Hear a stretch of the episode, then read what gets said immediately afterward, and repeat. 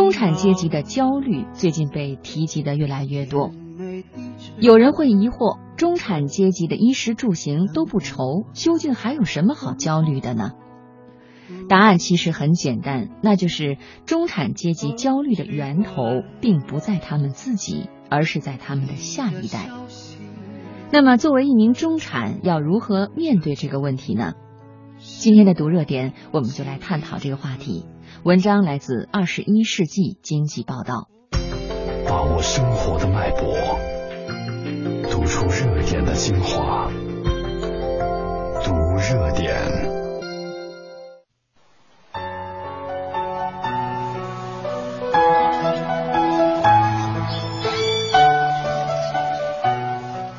不久前读了一篇王安忆的《有了家就有了家务》，小女人对伴侣生活琐事的珍怪和幸福跃然纸上。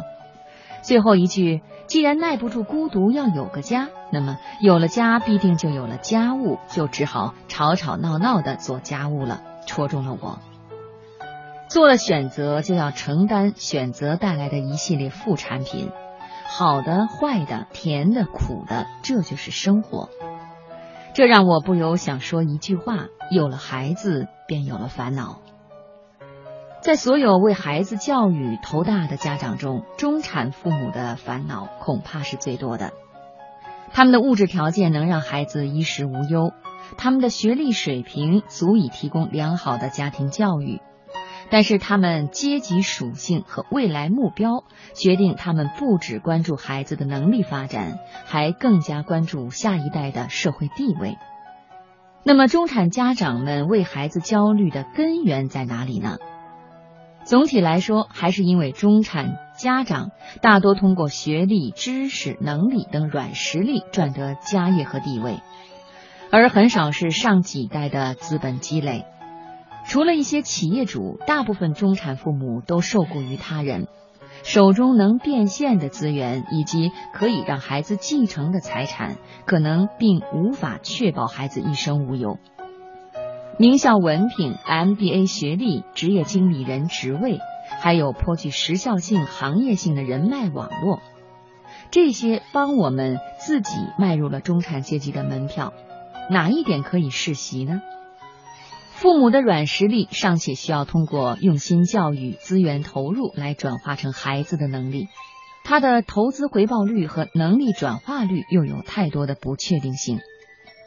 没错，我们自己可以保证孩子从小拥有不错的生活水平，但是当孩子成年开始独立，我们还能确保他们持续高水平的生活吗？孩子能不能成为财富独立、人格独立、生活独立的人？相信这个问题始终萦绕在很多家长的心头。为了下一代不至于滑出中产，家长们只能牢牢的抓紧教育这根绳索。于是，他们对层出不穷的教育理念照单全收，向种类纷繁的培训课程交出钱包。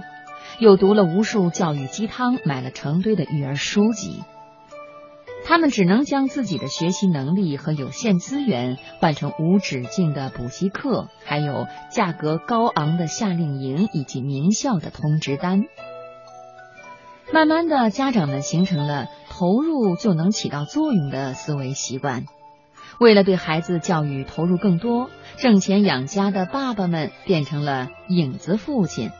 父爱缺乏，加剧亲子关系淡薄和夫妻关系失衡。注重教育的妈妈们拖着几乎全部家庭责任，在事业阶梯上爬得辛苦又内疚。正如此前大火的一句话：“每个中产家庭里都有一个缺位的爸爸和一个焦虑的妈妈。”我们自认为已经为了孩子倾尽全力，所以孩子理应尽最大努力获得成功。他们要求自己不断提升，努力挣钱；要求孩子成绩拔尖，才艺出众，能力超群。名校分数只是底线，未来还要获得高收入、高地位的工作。孩子从出生开始就有长长的人生清单等着去完成。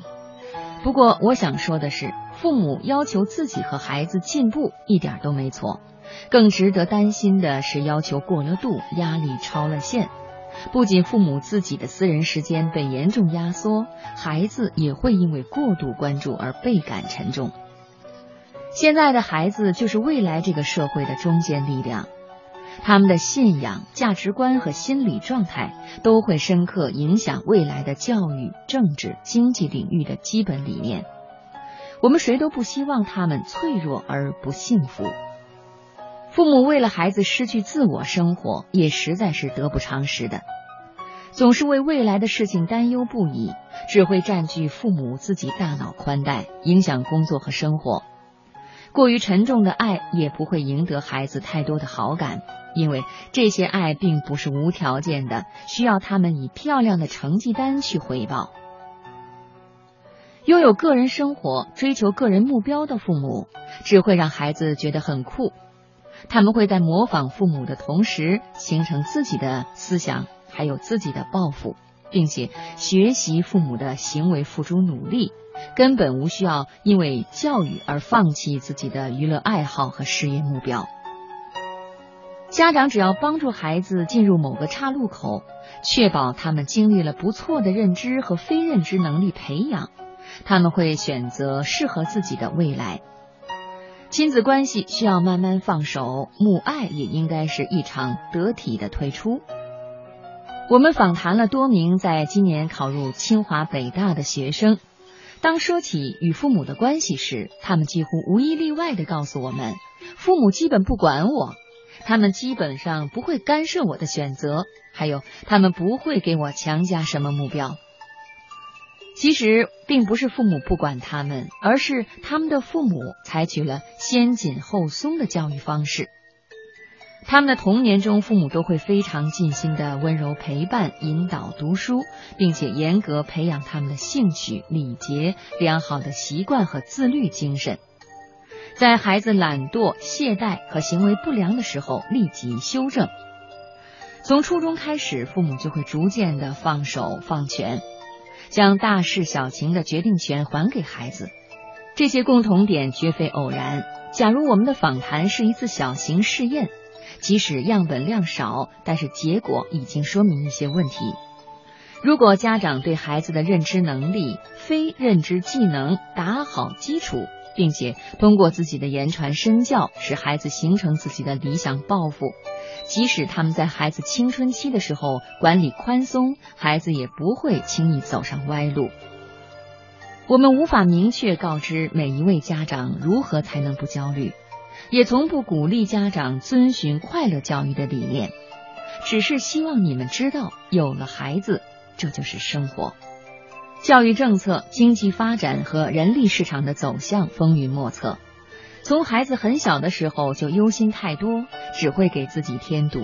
没准哪一天，机器人就可以取代部分医生、律师、教授，还会有更多更新的职业类型涌现于社会。我们不妨在静观其变的同时，也考虑清楚，什么品质和才能才是未来世界的万金油，能让孩子经得起任何时局的变化。